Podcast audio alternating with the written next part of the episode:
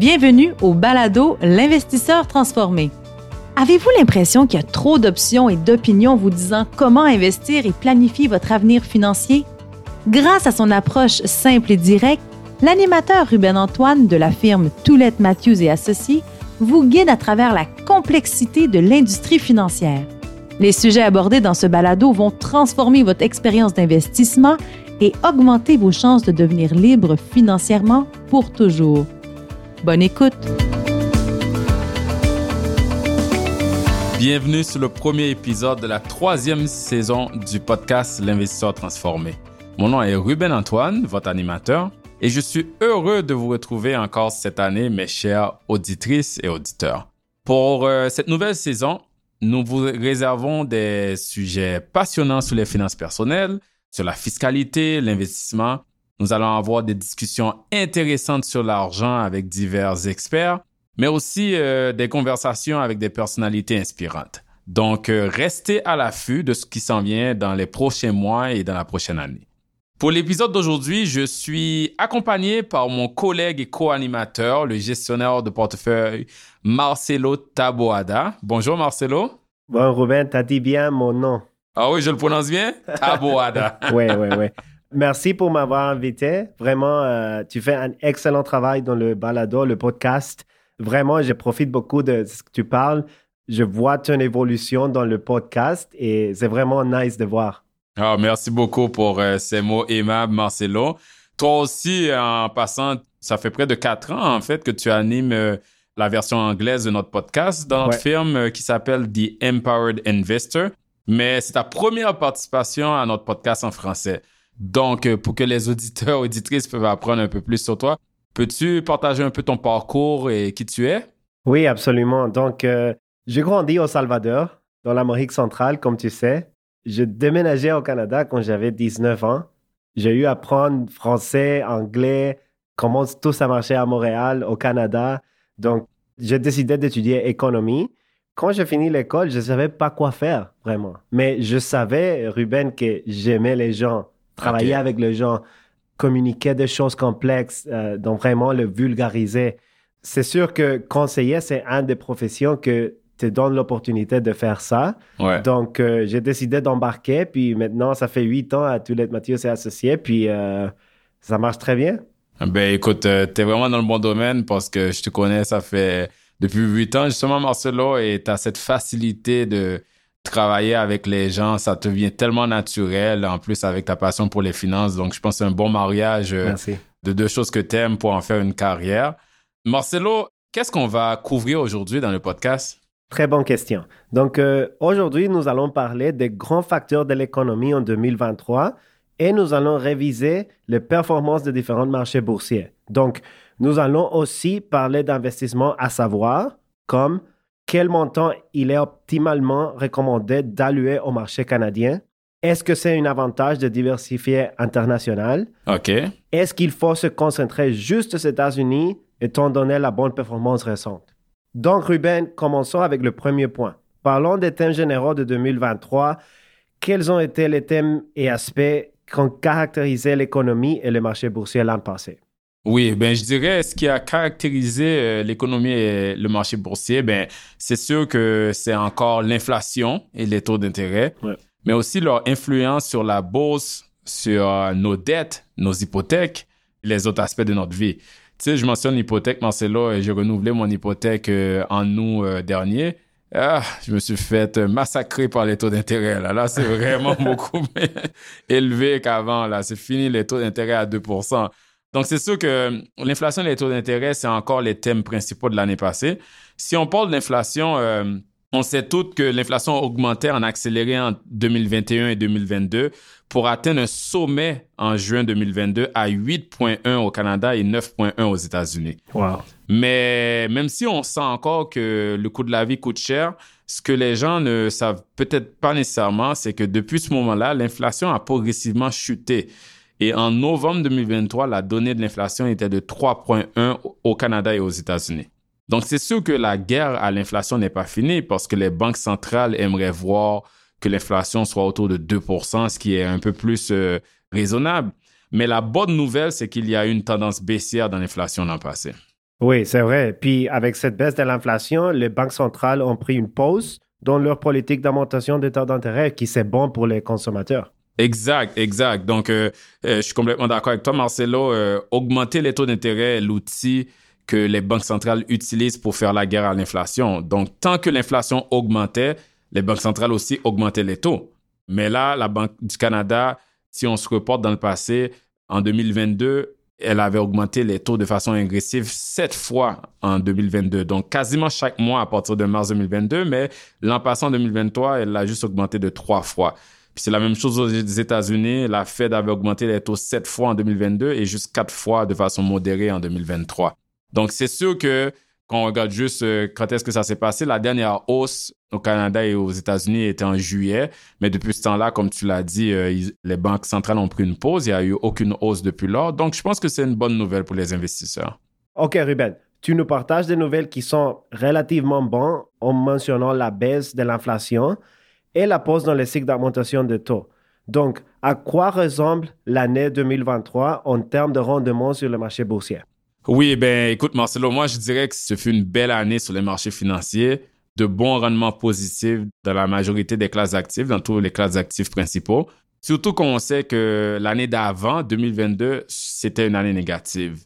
Donc en général, si on regarde les indices généraux, là, les grands indices boursiers, on compare 2022 à 2023, les obligations canadiennes avaient baissé de 12% en 2022, alors qu'elles ont augmenté d'environ 7% en 2023. Les actions canadiennes, quand on regarde l'indice S&P TSX, avaient baissé d'environ 6% en 2022, mais a augmenté de près de 12% en 2023. Là, si on va aux États-Unis, l'indice S&P 500, donc les actions américaines, avaient baissé de 12% en 2022, mais ça a augmenté de près de 24% en 2023. Et là, si on regarde à l'international, moins 10% en 2022 et là, plus 13% en 2023. Ruben, c'est encore une autre preuve qu'il ne faut pas se fier aux prédictions économiques et prévisions financières. Après une année tumultueuse pour les investisseurs en 2022, plusieurs experts annonçaient une récession sévère, une nouvelle crise bancaire aux États-Unis, puis un crash boursier en 2023. Ce fut donc une année remarquable pour les investisseurs qui ont ignoré ces prédictions pessimistes et qui sont restés disciplinés et investis. Ah oui, non, ça, je suis complètement d'accord avec toi, Marcelo. Et c'est aussi un rappel de non seulement se pas se fier euh, aux prédictions économiques, comme tu viens de dire, mais aussi aux médias et aux nouvelles géopolitiques. Parce qu'au début de l'année, euh, Marcelo, tu le sais très bien, les investisseurs, ils étaient confrontés à beaucoup d'actualités médiatiques euh, négatives, stressantes, qu'on pense par exemple à la guerre encore en cours en Ukraine.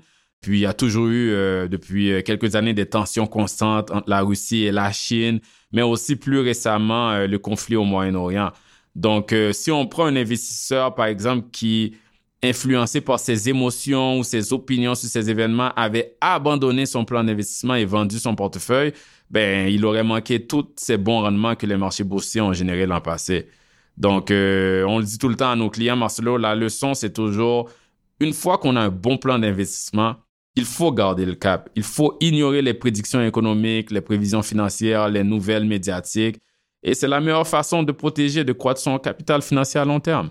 Je suis vraiment d'accord, Ruben. Donc, nous comprenons qu'il faut rester investi, mais pour gérer les risques géopolitiques, certains investisseurs vont simplement mettre une grande partie de leurs épargnes dans les actions canadiennes. Est-ce que c'est la bonne approche? Nous avons un invité spécial qui va venir nous éclairer là-dessus. Peux-tu nous dire un peu plus sur qui vient nous rejoindre pour le deuxième segment de l'épisode? Oui, euh, ben notre expert financier qui va venir nous rejoindre pour le deuxième segment de l'épisode, c'est un CFA, un expert financier du nom de Aimé Boakira. Aimé travaille pour Vanguard et il va justement nous parler de l'étude que cette grande firme-là, Vanguard, a fait. Et cette étude-là propose quelle portion du portefeuille des investisseurs devrait être allouée aux actions canadiennes par rapport aux actions étrangères. Parfait. J'ai très hâte d'écouter ta conversation avec Aimé. Nous venons de parler de la performance des diverses catégories d'actifs et avec la différence de rendement entre les régions, vous voyez à quel point il est important d'avoir une bonne diversification géographique. Cependant, beaucoup d'investisseurs canadiens, ils souffrent de ce qu'on appelle le home bias, que l'on peut traduire en français par le biais national ou le biais domestique, qui consiste à allouer une portion significative de leur portefeuille au titre d'entreprises canadiennes. Le Canada représente environ que de 3,4% du marché boursier mondial, tandis que l'investisseur canadien moyen détient environ 52% de ses investissements en actions dans le marché boursier canadien. On s'entend, ça, ça veut dire environ 15 fois plus que le poids des actions canadiennes dans le monde. Pourquoi cela peut être un problème et quelle allocation d'actifs faut-il viser? Nous en discutons aujourd'hui avec Aimé Boakira, CFA et chef de produit chez Vanguard. Aimé, on est vraiment heureux de t'avoir avec nous aujourd'hui. Oui, merci beaucoup Ruben, ça fait plaisir aussi.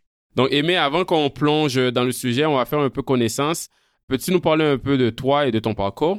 Oui, bien sûr. Ben, tu sais, j'habite Toronto depuis près de 25 ans et je parle plus souvent en anglais maintenant. Donc, euh, je dirais qu'en tant que francophone, ça me fait plaisir d'avoir cette conversation en français.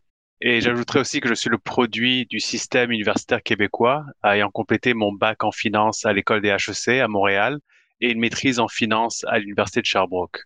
Et au niveau professionnel, comme tu l'as dit, j'occupe le poste de chef de produit chez Vanguard Canada.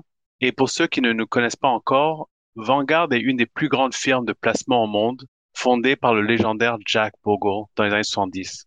Et à travers nos 18 bureaux sur multiples continents, nous servons plus de 50 millions d'investisseurs qui nous font confiance pour environ 8 000 milliards de dollars américains, c'est-à-dire 8 avec 12 zéros après. Wow. Pas mal d'argent à gérer et une grosse responsabilité qu'on prend très au sérieux pour nos clients.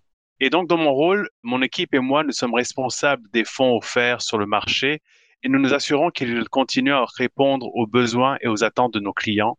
Et nous sommes aussi responsables de développer de nouveaux produits, toujours dans l'optique de donner aux investisseurs les meilleures chances de succès en leur placement. Et donc, je suis au service de Vanguard depuis environ sept ans maintenant, et mais j'ai aussi travaillé chez Fidelity Investments et la banque TD avant cela, euh, au fond, je suis dans l'industrie des placements depuis que j'ai déménagé de Montréal à Toronto il y a plus de 20 ans. Écoute, Aimé, on est toujours fiers de voir euh, nos Québécois, nos francophones évoluer euh, dans le secteur financier de Toronto, là, le plus grand secteur financier du Canada. Donc, c'est toujours une fierté. Je suis content de t'avoir avec nous. On va parler de bien national aujourd'hui. On s'entend, ça, c'est quelque chose, comme j'ai dit plus tôt, qu'on voit au Canada. Mais c'est pas juste euh, au Canada, les Canadiens qui ont ce home bias, ce bien national-là. On, le voit aussi ailleurs dans le monde, dans d'autres pays.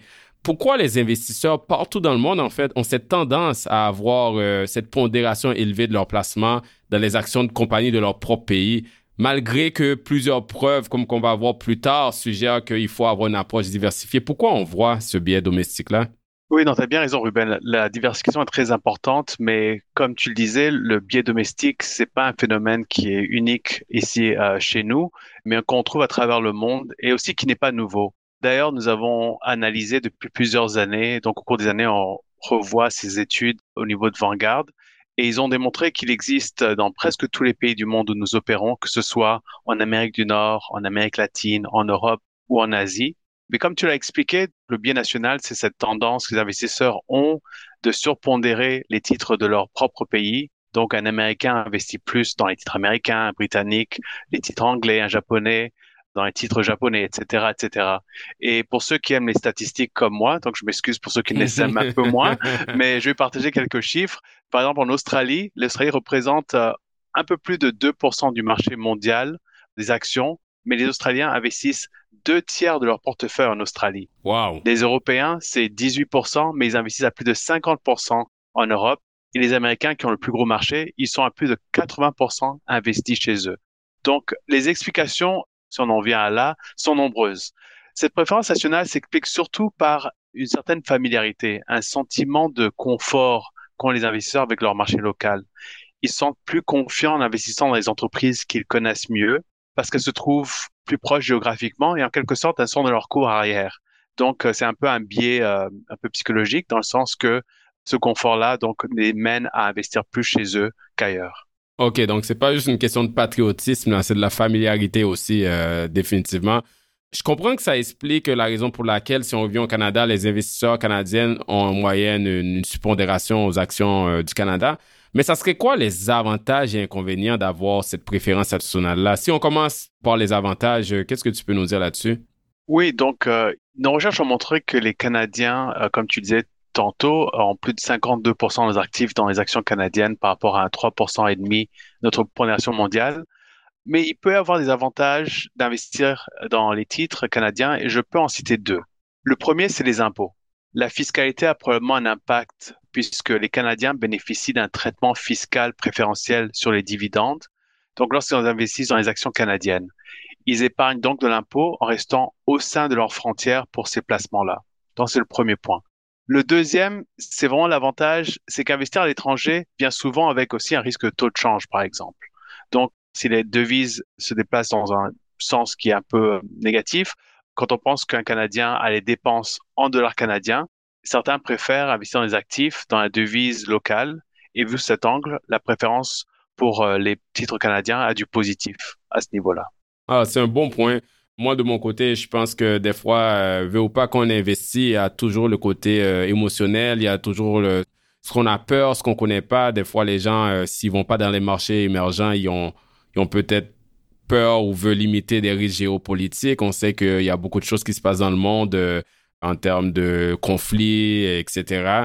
Du côté de l'inflation élevée, là, dans le contexte actuel aussi, je sais que le marché canadien, il y a beaucoup d'expositions dans certains secteurs qui, des fois, tend à faire mieux pendant l'inflation. Donc, ceux qui veulent aller plus du côté sophistiqué, peut-être ça peut leur influencer à avoir une surpondération au Canada. Mais qu'importe les raisons du côté des avantages, si on va vers les inconvénients ou les risques de cette surconcentration-là au Canada, quels pourraient être quelques exemples? Oui, je pense que tu as un peu euh, adressé ce point euh, dans tes commentaires. Nous connaissons tous l'expression qu'il ne faut pas mettre tous ses œufs dans le même panier. Ah oui. c'est un peu ce que font les investisseurs quand ils surpondèrent leur propre marché. Ils sont dans un seul panier, leur panier national. Et donc, ils pensent bien faire, mais l'envers de la médaille est le risque sacré dans les portefeuilles. Celui dont les investisseurs doivent être le plus conscients est la forte concentration dans le marché canadien je peux partager quelques statistiques. De nouveau, encore, j'aime les statistiques, donc je m'excuse pour ceux qui les aiment un peu moins.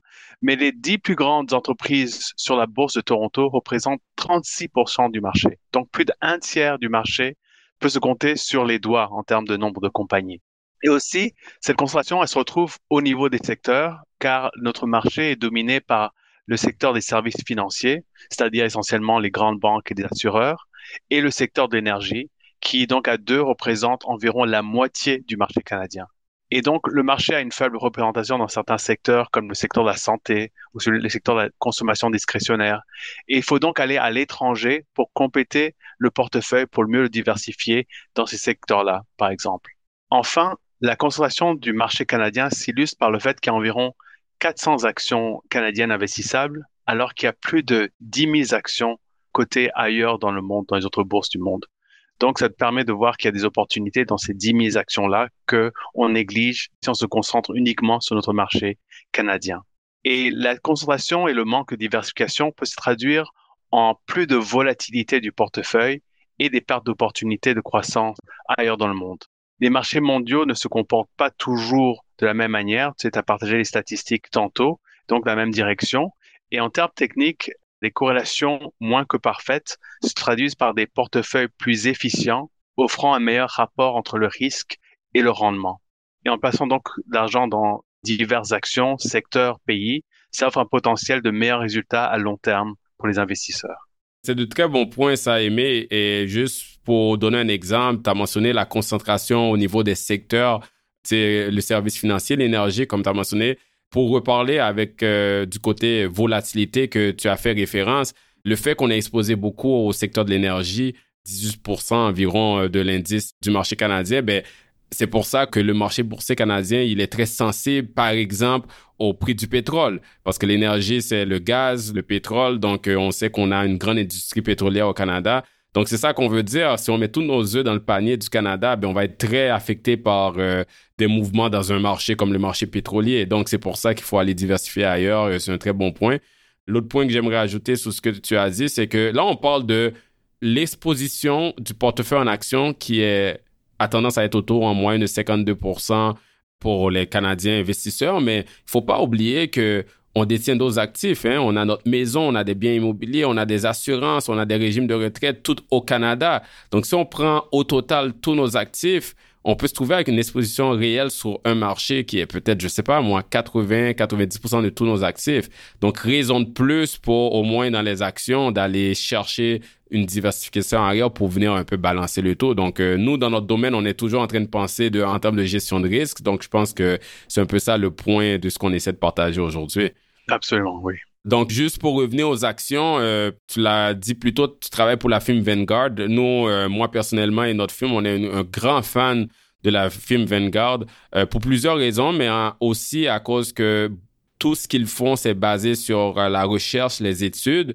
Et la firme Vanguard, justement, a fait une étude qui suggère que l'allocation optimale des actions doit se situer à peu près autour de 30% en actions canadiennes et de 70 en actions étrangères. À la place du gros 52 en actions canadiennes, on regarde plus autour de 30 Donc, euh, dis-nous, mais comment avoir une exposition d'environ 30% en actions canadiennes est bénéfique pour les investisseurs? Oui, comme tu as dit, Ruben, on, a fait beaucoup de recherches, on fait beaucoup de recherches sur euh, les meilleures décisions en termes de placement parce que c'est sûr qu'on voit cette concentration, on se dit, OK, maintenant, qu'est-ce qu'on en fait? Et les statistiques que tu as citées, 30% en actions canadiennes, 70% en international, sont les résultats qu'on a trouvés. Alors, comment on a fait ça? C'est qu'on a évalué différentes données, différentes perspectives et on a regardé les avantages attendus de la diversification à l'aide des actions internationales en analysant l'incidence sur les hauts et les bas, donc la volatilité d'un portefeuille, à mesure que le poids au sein d'un portefeuille d'actions nationales est augmenté. Je vais expliquer ça par euh, deux cas de figure. D'abord, on a regardé un portefeuille composé à 100% d'actions, donc 100% d'actions canadiennes pour commencer. Et ensuite, on a regardé un portefeuille aussi équilibré. On sait que tout le monde n'est pas nécessairement à 100% actions. Il y en a qui ont des actions et des obligations. Donc, on a regardé un portefeuille composé à 60% d'actions et 40% d'obligations. Et dans les deux cas, nous avons diminué progressivement l'exposition aux actions canadiennes par rapport aux actions internationales, en commençant donc par le portefeuille entièrement d'actions canadiennes. Donc les résultats ont montré que la répartition optimale, donc le point où on a la volatilité la moindre, était à 30% d'actions canadiennes et 70% d'actions internationales dans les deux cas de figure. Et ça qui minimisait la volatilité à long terme du portefeuille. C'est vraiment intéressant parce que dans mon rôle avec mon équipe aussi de tous les jours, euh, on doit prendre cette décision-là. Là, on n'est pas notre philosophie de placement, c'est pas d'essayer de faire euh, de la prédiction des cycles économiques du marché ou de sélectionner des titres individuels, mais on doit décider de l'allocation d'actifs. Donc, euh, à la place de le faire d'une façon non basée sur une base objective, une recherche comme ça, ça vient nous montrer que ce qu'on faisait pour nos clients, c'est bien parce que nous, on a tendance à diviser la portion action des portefeuilles de nos clients, un tiers en actions canadiennes, donc autour de 33 et puis un tiers en actions américaines et le reste en actions internationales. Donc, c'est très en ligne avec ce que vous avez trouvé. Puis, ça vient de montrer que ça vient de diminuer le risque euh, et mesurer la volatilité du portefeuille. Donc, c'est, une belle recherche, ça, que je pense qui vient juste euh, supporter ce qu'on faisait déjà. Mais dis-moi, on comprend que d'après les études de Vanguard, euh, une exposition aux actions canadiennes de 30% c'est ce qui est plus optimal. Mais mettons que il y a certains investisseurs qui regardent un peu le poids du marché boursier canadien par rapport au poids du marché boursier mondial. Puis comme on l'a dit plus tôt, le Canada est petit. Hein. ça représente à peu près 3 3,4, 5% à peu près du marché boursier mondial. Donc quelqu'un pourrait se dire, écoute, pourquoi investir 30% Ça, ça paraît élevé aussi. Pourquoi pas mettre 3% euh, pour un peu suivre les capitalisations boursières de notre pays par rapport à la capitalisation boursière mondiale? Ou peut-être pas 3% mais quelque chose entre 30 et 3% pourquoi pas 10% Donc, comment vous justifiez le fait d'aller jusqu'à 30% quand le poids du Canada sur le marché boursier mondial, c'est autour de 3 non, c'est un excellent point et une question qu'on devrait se poser, qu'on se pose nous-mêmes euh, quand on fait des recommandations. Et donc, je dirais que pour notre analyse, on a parlé tantôt des avantages d'être euh, investi dans le marché local. Donc, on a regardé différents points et on a considéré la question sous divers angles, tels que les corrélations imparfaites obtenues avec les titres mondiaux, le degré de concentration des marchés et des secteurs, aussi bien au Canada qu'ailleurs, les coûts relatifs de mise en œuvre, donc le coût d'aller à l'étranger en investissant, et aussi les effets de, donc, de taux de change euh, dont on a aussi parlé. Donc, ce n'est pas seulement un élément, mais c'est plusieurs éléments qui entrent dans nos analyses et qui entrent dans notre recommandation. J'ajouterais aussi une petite chose, c'est que nos analyses ont aussi montré que les investisseurs canadiens sont en train de réduire leurs préférences nationales en diversifiant leurs placements dans les actions internationales. Et cette tendance, elle s'observe un peu au niveau international, mais encore une fois, une petite statistique, c'est que il y a environ une décennie, le Canada ont été à 57% investis au Canada versus 52% maintenant. C'est encore élevé, mais la tendance est quand même à la baisse. Donc, tout qu'on fait, donc, je reviens à notre analyse et à l'effet sur la volatilité, c'est que notre résultat final demeure le même, celui dont j'ai parlé tantôt. C'est que une allocation de 70% à l'international et 30% au Canada mène à un portefeuille dont la volatilité est minimisée et qui est optimal à long terme, à notre avis. OK, puis euh, merci de confirmer ça, mais fait intéressant que tu viennes nous partager, c'est que le bien national était plus élevé avant et il y a une tendance qui baisse, même si ça reste élevé, mais qui a une tendance baissière. Comment tu expliquerais que on était encore plus surconcentré au Canada avant et un peu moins maintenant? Qu'est-ce, qu'est-ce qui a fait? Est-ce que c'est parce que on est un petit peu plus en tant qu'investisseur, euh, on a un peu plus d'éducation financière sur les opportunités euh, à l'étranger? Est-ce que c'est parce que c'est plus facile d'investir à l'étranger? Par exemple, euh, Vanguard maintenant offre une gamme de FNB, de fonds négociés en bourse, dont certains qui donnent une exposition aux actions internationales. Et en un clic maintenant, avec notre téléphone intelligent, on peut acheter un portefeuille diversifié en actions internationales. Donc, l'accès est plus facile. Oui, et définitivement, l'aspect qui a plus, l'accès est peut-être plus facile, mais tu sais, je vais encore montrer mon âge un tout petit peu. C'est que je me rappelle qu'à la fin des années 90, début des années 2000, il y avait encore des règles au Canada au niveau de, donc des investissements où les fonds de retraite et les REER devaient être investis un minimum 80% au Canada, donc un maximum de 20% à l'étranger. Et donc à ce moment-là, c'est seulement en 2002, si euh, ma mémoire est exacte, que la, règle a été changée. Et donc il y avait une grosse pondération, donc nos économies, nos épargnes, notre bas de laine, qui étaient donc investis au Canada. Et ensuite, on a vu en des années 2000 le Canada a très bien performé et on pense qu'on est resté un peu plus longtemps chez nous parce que les matières premières augmentaient avec la Chine. Je sais pas si tu te souviens, euh, en 2008. Le rendement était au rendez-vous, là, on veut pas s'en aller ailleurs, là. Exactement. Oui, oui, oui. avant, avant, la crise 2008, je me souviens en juin 2008, euh, le pétrole a atteint, je pense, 147 dollars le baril. Donc, ça avait vraiment bien, très bien monté. Et puis ensuite, dans les années 2010 à 2020, donc ça, c'est là où on a vu après la crise financière, c'est là on a vu le Canada un peu moins bien performer. Dans 2014, euh, je me souviens que le, pétrole avait beaucoup chuté. Il y avait des phénomènes géopolitiques avec l'Arabie saoudite et le fracking qui voulait arrêter. Donc, on revient un peu en arrière, mais tout ça pour dire que le temps et puis les, donc la, la, des, champs, des changements au niveau des lois. De l'obligation, ouais, ouais. Et puis ensuite, l'excellent travail, je pense, que font euh, les personnes comme toi, qui pour éduquer les investisseurs, leur expliquer les avantages d'aller un peu à l'étranger, les avantages de portefeuille sur le potentiel de croissance. Et donc, euh, tu mets tout ça ensemble et ça explique un peu ce phénomène. Et à la longue, et on verra peut-être dans 10 ans, euh, on sera encore plus proche de ces 30%-là. Mais c'est là où on se dit qu'il faut être. Donc, 30% Canada, 70% international. C'est ça la règle qu'on essaie de, préconiser et qu'on encourage tout le monde à faire dans leur portefeuille.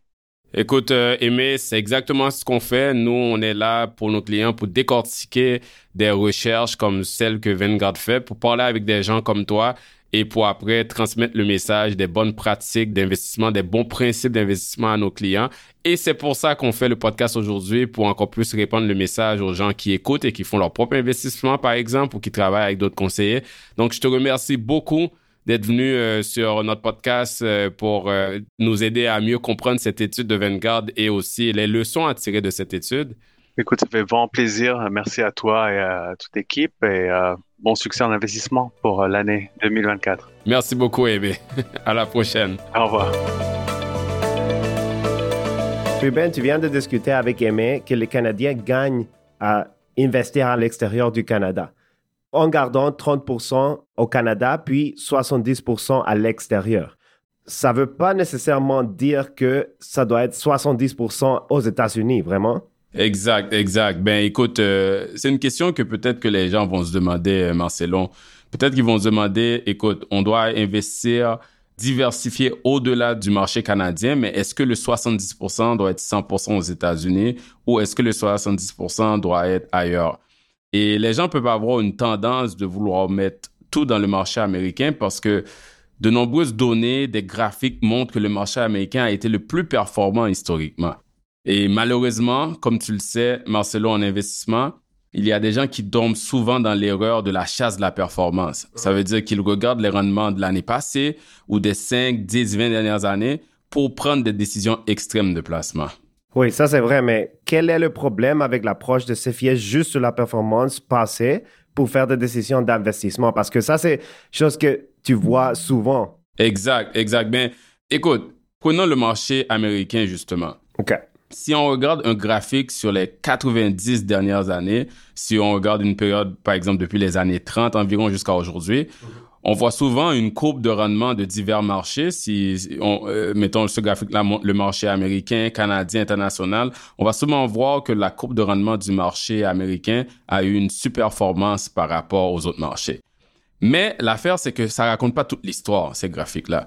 Si après on prend toute cette longue période-là, puis on se met à la décortiquer en petite période de 10 ans, on va vite remarquer qu'il y a eu des décennies entières, Marcelo, où les actions américaines ont sous-performé par rapport aux actions mondiales. Ouais, ça, je trouve surprenant. Puis je pense que beaucoup de monde vont penser la même chose, vont penser que le marché américain fait la meilleure performance tout, le, temps. Exact. Mais as-tu un exemple? Oui, oui, ben écoute, euh, la plus récente décennie, là, si on prend par exemple de 2010 à 2020, oui, les actions américaines ont surpassé les autres marchés. Mais si on, comme je disais plutôt, on regarde les cinq dernières décennies, donc euh, on va vite remarquer qu'il y a trois moments où les actions américaines ont sous-performé par rapport aux actions mondiales. Puis par ces trois décennies-là, sur les cinq, je parle de les années 70, premièrement, les années 80, deuxièmement, et la troisième décennie en 2000 et 2010. Puis on va se projeter un peu en arrière, Marcelo. Dans les années 70-80, là, les compagnies européennes et japonaises étaient les leaders du monde corporatif. Par exemple, euh, tout le monde voulait justement euh, comprendre c'est quoi les méthodes japonaises dans la gestion d'entreprise. Je me souviens quand j'étais à l'université, beaucoup plus tard, on étudiait encore les méthodes japonaises qui s'appellent le kaizen, le juste à temps, la fabrication lean. Donc, euh, dans le temps, dans les années 70-80, les hommes d'affaires, les compagnies américaines envoyaient leurs cadres supérieurs, leurs gestionnaires vers le Japon pour qu'ils apprennent toutes ces approches efficaces-là de la gestion des affaires. Et du côté investisseur, les gens avaient tendance à se ruer pour investir dans le miracle japonais. Dans les années 90, si on va une autre décennie après, le marché américain a mieux fait, mais ensuite, quand je parlais de l'autre décennie où le marché américain a moins bien fait que les actions mondiales, c'est en 2000 et 2010. Comme tu le sais, Marcelo, 2000 à 2010, c'est la décennie où les États-Unis ont fini avec une crise financière et immobilière dans les années 2008-2009. Donc, en gros, ce qu'il faut retenir, c'est que le succès à long terme en investissement nécessite une perspective mondiale pour exploiter des opportunités au-delà des frontières américaines. Oui, Ruben, et ça me fait penser aussi aux actions japonaises que tu vois que beaucoup de compagnies et méthodes japonaises, on les a intégrées à l'économie mondiale et ça marche maintenant, mais ça ne veut pas dire que c'est un gros investissement tout le temps. Exact on utilise beaucoup de produits qui viennent du Japon même maintenant. Et, mais, mais il faut faire attention de pas. C'est pas parce qu'on aime un produit technologique, euh, une télé, un jeu vidéo qui vient du Japon que c'est un bon investissement nécessairement. Oui, c'est vrai. C'est intéressant que même que les États-Unis a performé, comme dans les années 90, il avait des facteurs uniques en jeu. Donc, les autres des années 90 étaient largement alimentés par les spéculations. Euh, tout le monde voulait la technologie. Exact. Tout le monde parlait de ça. Je me rappelle, toute compagnie qui avait .com exact. avait une super performance. Même s'il n'y avait pas de profit dans ces compagnies-là. Oui, donc euh, cette expansion a pris fin dans l'une des plus grandes chutes boursières de l'histoire. Les années 2000, tout le monde se rappelle de ça. Oh oui, c'est l'éclatement euh, de la bulle technologique. Puis c'est là qu'il faut faire attention. Hein, comme investir, c'est essayer de faire des gains, mais c'est aussi une question de minimiser les pertes. Et tu viens de parler de technologie, Marcelo. En ce moment, la composition actuelle du marché américain, là, si on regarde euh, le SP500, qui est un indice euh, du marché américain, il y a quelque chose d'assez particulier parce qu'il y a une domination des géants de la technologie. Peux-tu nous en dire un peu plus, Marcelo? Oui, absolument. Et ça me fait penser, c'est ce qu'on avait dit du Japon. Juste parce que le pays fait bien ou la compagnie a une belle histoire, ça ne veut pas dire qu'il va avoir une belle performance. Dans le futur, exact. Et ça, ça arrive beaucoup. Ça me fait penser à Tesla. Tesla, c'est une compagnie avec une belle histoire, mais il est vraiment cher pour l'acheter. Mais on va parler plus de, comment est-ce qu'on dit, l'évaluation. la valorisation. c'est ça. Mais oui, si on regarde le S&P 500, Il s'agit essentiellement d'un fonds technologique de méga capitalisation. Donc, si tu vois les sept géants de la technologie qu'on appelle maintenant le Magnificent Seven, donc tu as Apple, Microsoft, Alphabet, Amazon, Nvidia, Tesla et Meta, tout le monde reconnaît que c'est des compagnies qui font de belles choses. Mais Exact. C'est une belle histoire. Mais collectivement, ça représente 30% de l'indice. Donc, Apple et Microsoft représentent 14% de l'indice, euh, Ruben. Donc, cette concentration-là présente beaucoup de risques pour les investisseurs. Oui, exactement. Dès qu'on parle de concentration, on, pense à mettre ses œufs dans le même panier, donc ça vient avec des risques. Hein? Et le marché américain, c'est l'un des plus chers du point de vue de la valorisation. La recherche, en fait, quand on regarde des études sur les marchés des capitaux, ça montre constamment qu'il y a une relation entre la valorisation et les rendements futurs. Donc, une valorisation élevée des marchés tend à supporter que les rendements futurs seront plus bas. Ruben, peux-tu expliquer un petit plus pour les auditeurs, ça veut dire quoi la valorisation exactement? Oui, oui, c'est un bon point, Marcelo. La valorisation, en fait, c'est une façon de mesurer la valeur relative soit d'une compagnie ou d'un marché boursier afin de voir si elle est trop élevée ou s'il y a des aubaines. Il y a différentes façons, en fait, de faire cette mesure, mais une manière commune, c'est en regardant une donnée qu'on appelle dans notre industrie le ratio court-bénéfice. Puis le ratio court-bénéfice, je vais juste l'expliquer, c'est un ratio, donc un calcul qui fait la relation entre le cours, le prix d'une action d'une entreprise et son profit. Donc par profit, on parle des bénéfices nets que l'entreprise génère. Par exemple, Marcelo, si on prend une action qui se transige à 20 dollars, donc son cours boursier pour l'acheter c'est 20 dollars, mais que l'entreprise a un bénéfice net par action de 2 dollars. Donc, le ratio court-bénéfice de cette entreprise-là va être, euh, en faisant le calcul de diviser 20 dollars par le 2 dollars, ça va être 10. 20 divisé par 2 égale 10. Donc, en achetant cette action-là, les investisseurs sont donc prêts à payer 10 fois plus que chaque dollar de bénéfice qu'ils reçoivent. Donc, vous comprenez avec cette explication-là que ce ratio-là permet de faire des comparaisons entre deux compagnies.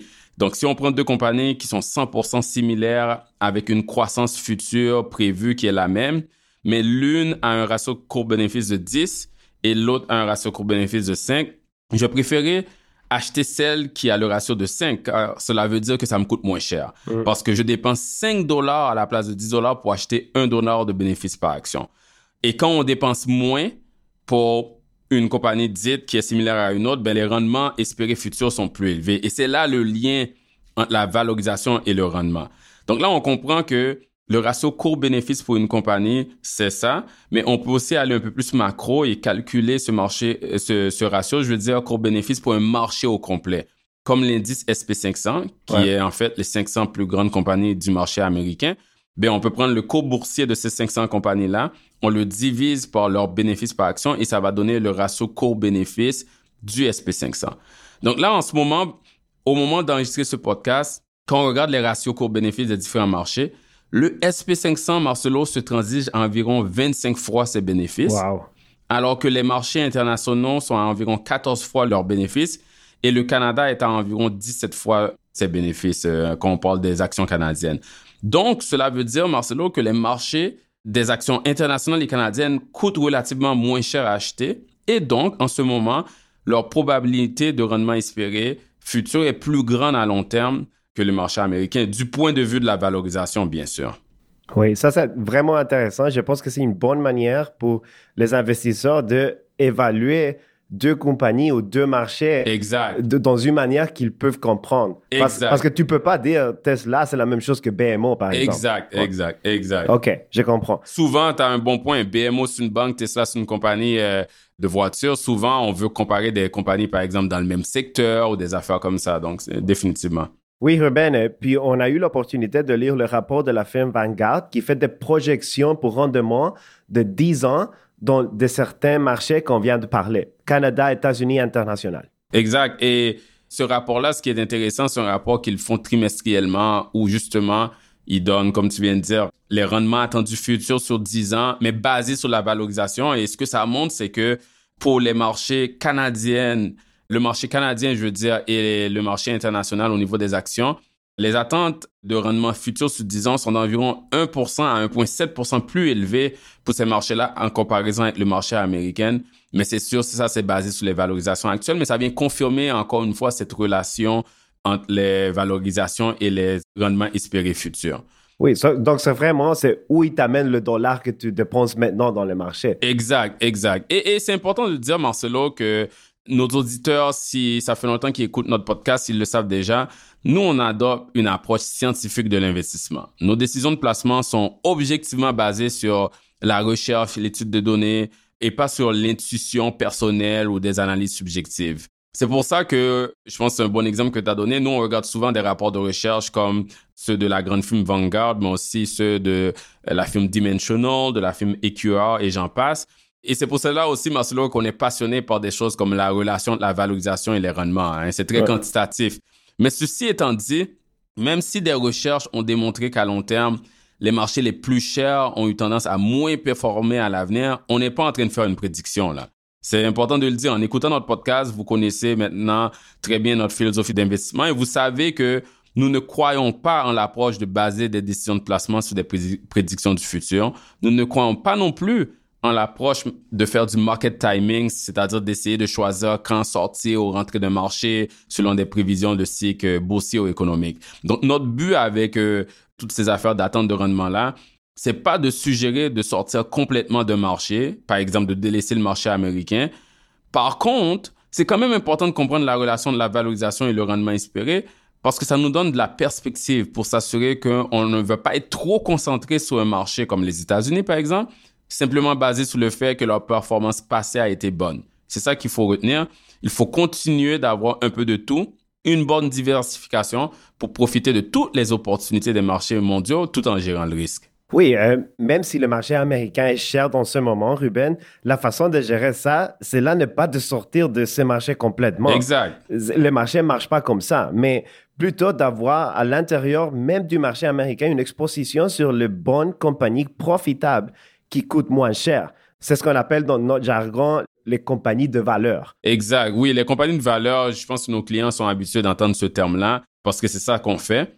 Nous, on veut garder une bonne exposition sur le marché américain, mais on augmente à l'intérieur de cette exposition-là, on augmente notre allocation euh, sous ce qu'on appelle les compagnies de valeur.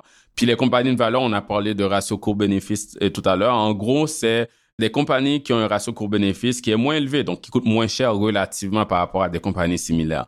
Donc, le même rapport de Vanguard qu'on a parlé tantôt, ça montre que justement aussi les rendements attendus futurs de ce type de compagnie-là est relativement plus élevé que d'autres compagnies similaires qui sont plus chères, ce qu'on appelle dans notre industrie les compagnies de croissance.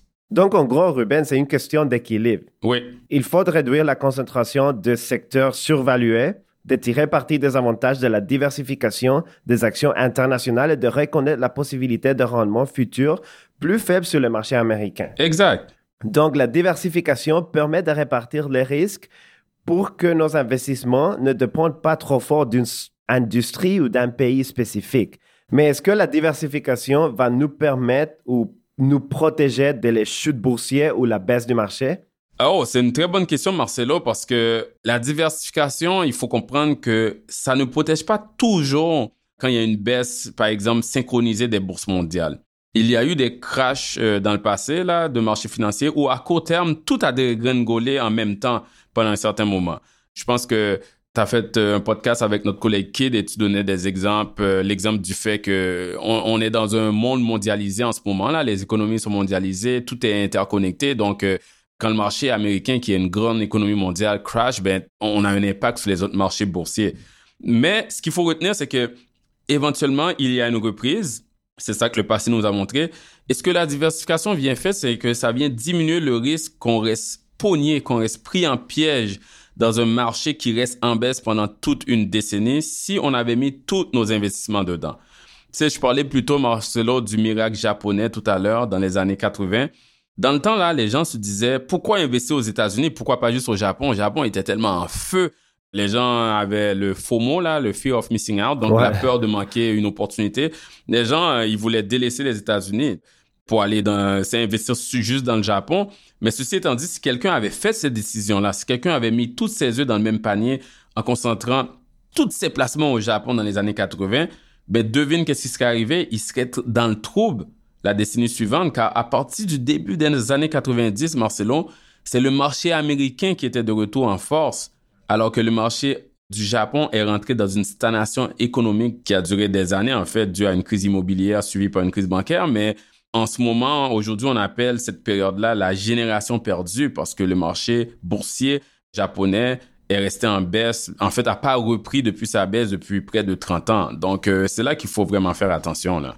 Oui, puis un autre bon exemple, c'est la fameuse décennie perdue aux États-Unis. Exact, exact, oui, c'est vrai. Tout le monde se rappelle de ça. Donc, des années 2001 à 2010, pendant 10 ans, les actions américaines ont produit un rendement négatif d'environ 4% Ruben. Donc, donc, là, moins 10 ans, 10 ans, personne n'a créé de la richesse. C'est ça. C'est ça. Donc, quand tu penses au marché américain, c'est une grosse chose parce que c'est le marché le plus grand au monde. Ouais. Puis, au cours de cette décennie, les actions canadiennes ont resté positives et même sous-performé les actions américaines près de 9% Ils ont surperformé les actions américaines de 9% Wow!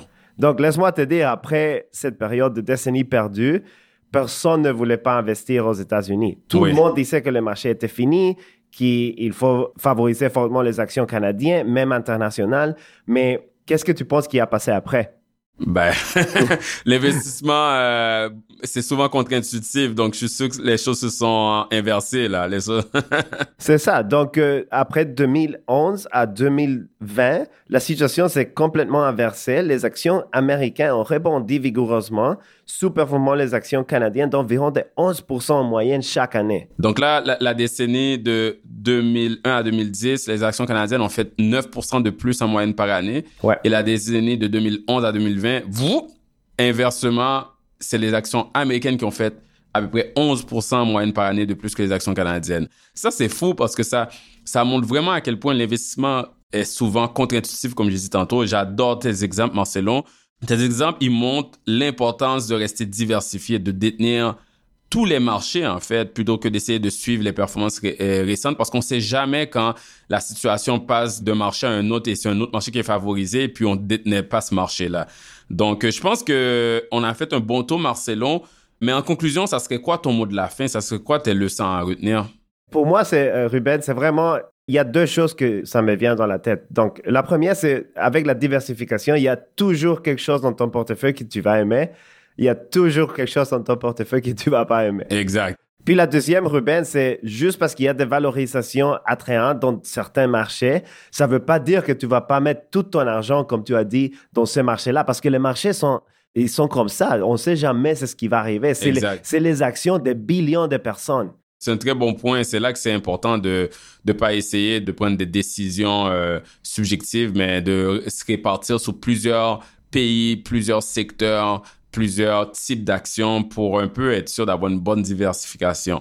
Une bonne diversification, en fait, c'est quand on regarde son portefeuille et il y a quelque chose qu'on n'aime pas. Je reprends de quelque chose que tu as dit dans notre podcast en anglais. Des fois, tu dois manger euh, les épinards pour perdre du poids. tu veux pas toujours manger euh, le bon burger ou le bon gâteau. Euh, il faut faire les sacrifices pour, à court terme, il faut détenir des choses que peut-être on aime moins bien sur le moment. Donc, il faut manger des épinards si on n'aime pas ça pour des bénéfices à long terme. C'est comme ça que ça paye. Merci Marcelo beaucoup euh, d'avoir partagé avec moi l'importance de la diversification. Je pense que c'est un bon point de revenir là-dessus tout le temps. Et à nos auditeurs et auditrices, n'oubliez pas de toujours considérer une perspective mondiale parce qu'un bon portefeuille bien diversifié, c'est ça qu'on appelle un portefeuille résilient. Merci Ruben. Merci. Vous venez d'écouter L'investisseur transformé, animé par Ruben Antoine. Veuillez visiter le site web tma-invest.com pour vous abonner au balado, demander une copie gratuite du livre L'investisseur transformé et pour en savoir plus sur la façon dont notre firme aide les investisseurs à atteindre leurs objectifs financiers. Merci. Les investissements et stratégies financières doivent être évalués en fonction de vos objectifs personnels. Les auditeurs doivent alors effectuer leurs propres recherches et consulter un conseiller dans le domaine avant de prendre des décisions sur leur placement et finances personnelles avec les informations fournies dans ce balado.